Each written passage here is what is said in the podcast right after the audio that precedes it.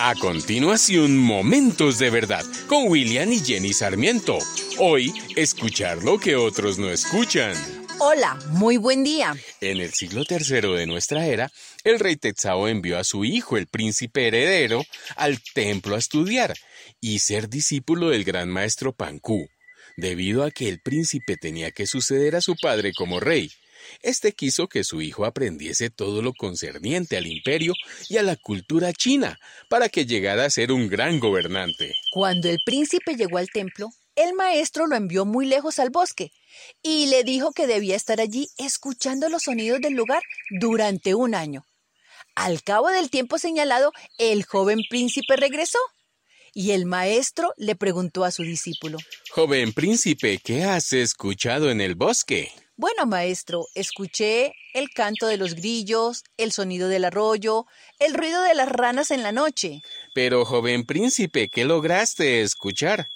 Bueno, pues esa clase de sonidos fueron los que yo escuché. Debes pasar un tiempo más escuchando algo imperceptible en ese lugar. El príncipe nuevamente se alejó camino hacia el bosque y por algunos meses intentaba escuchar aquello que su maestro le indicaba, pero no habían cambios. Sin embargo, fue persistente y paciente, y con el paso del tiempo su oído se agudizó se hizo más perceptible y delicado, y comenzó a escuchar diferente. Era lo mismo, pero diferente. Las cosas y sonidos del lugar sonaban como nunca antes había escuchado. Regresó entonces al templo y se refirió así a su maestro. Ahora puedo escuchar. Escuché otra clase de sonidos. Escuché el ruido de la tierra bebiendo el rocío de la mañana los ruidos de los pétalos de una rosa mientras se abrían, la hoja seca que se cae al suelo. Muy bien, joven discípulo. Ahora estás listo para gobernar, porque lograste escuchar donde otros gobernantes no oyen y ver cosas donde para otros no existe nada.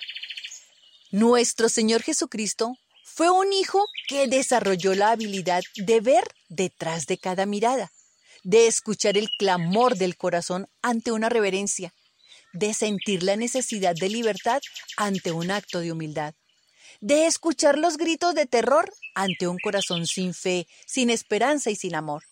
Él fue capaz de comprender detrás de cada palabra. Nosotros personificamos a ese príncipe que sabe que tiene un deber, un compromiso ante su Creador, pero debe aprender sobre la paciencia, la sabiduría, la integridad, la lealtad y la obediencia.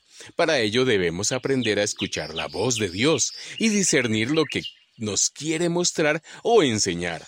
En el libro de Habacuc, capítulo 2, se nos enseña cómo oír y escuchar la palabra de Dios. Allí el profeta nos dice: Subiré a mi torre de vigilancia y montaré guardia.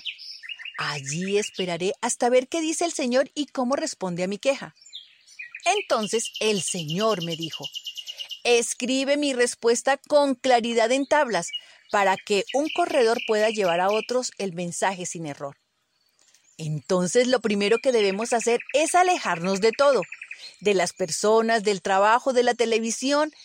Esto significa estar a solas, eliminar toda distracción y ruido, el mejor ejemplo lo enseñó Jesús. Él se levantaba antes del amanecer y se iba a un lugar aislado para orar. Lo segundo es esperar lo que dice el Señor.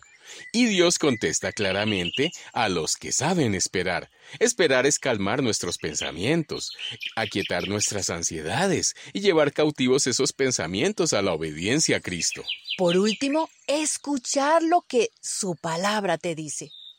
Para esto, escribe lo que Él te dice. Esa palabra rema, esos pensamientos y dictámenes son su respuesta. En la medida que pasas tiempo con Él, su gracia y discernimiento te permitirá ver, oír y escuchar lo que otros no ven ni oyen, y ver cosas donde para otros no existe nada. Vamos a orar. Padre Dios, tu palabra dice que si realmente quiero saber lo que tú quieres de mí, que te pregunte y tú con gusto me lo dirás. Hoy deseamos pedirte esa respuesta. Danos sabiduría espiritual y percepción para comprender tu voluntad. Abre nuestros ojos y oídos espirituales y guíanos en todo momento. Te lo pedimos bajo el glorioso nombre de nuestro Señor Jesucristo.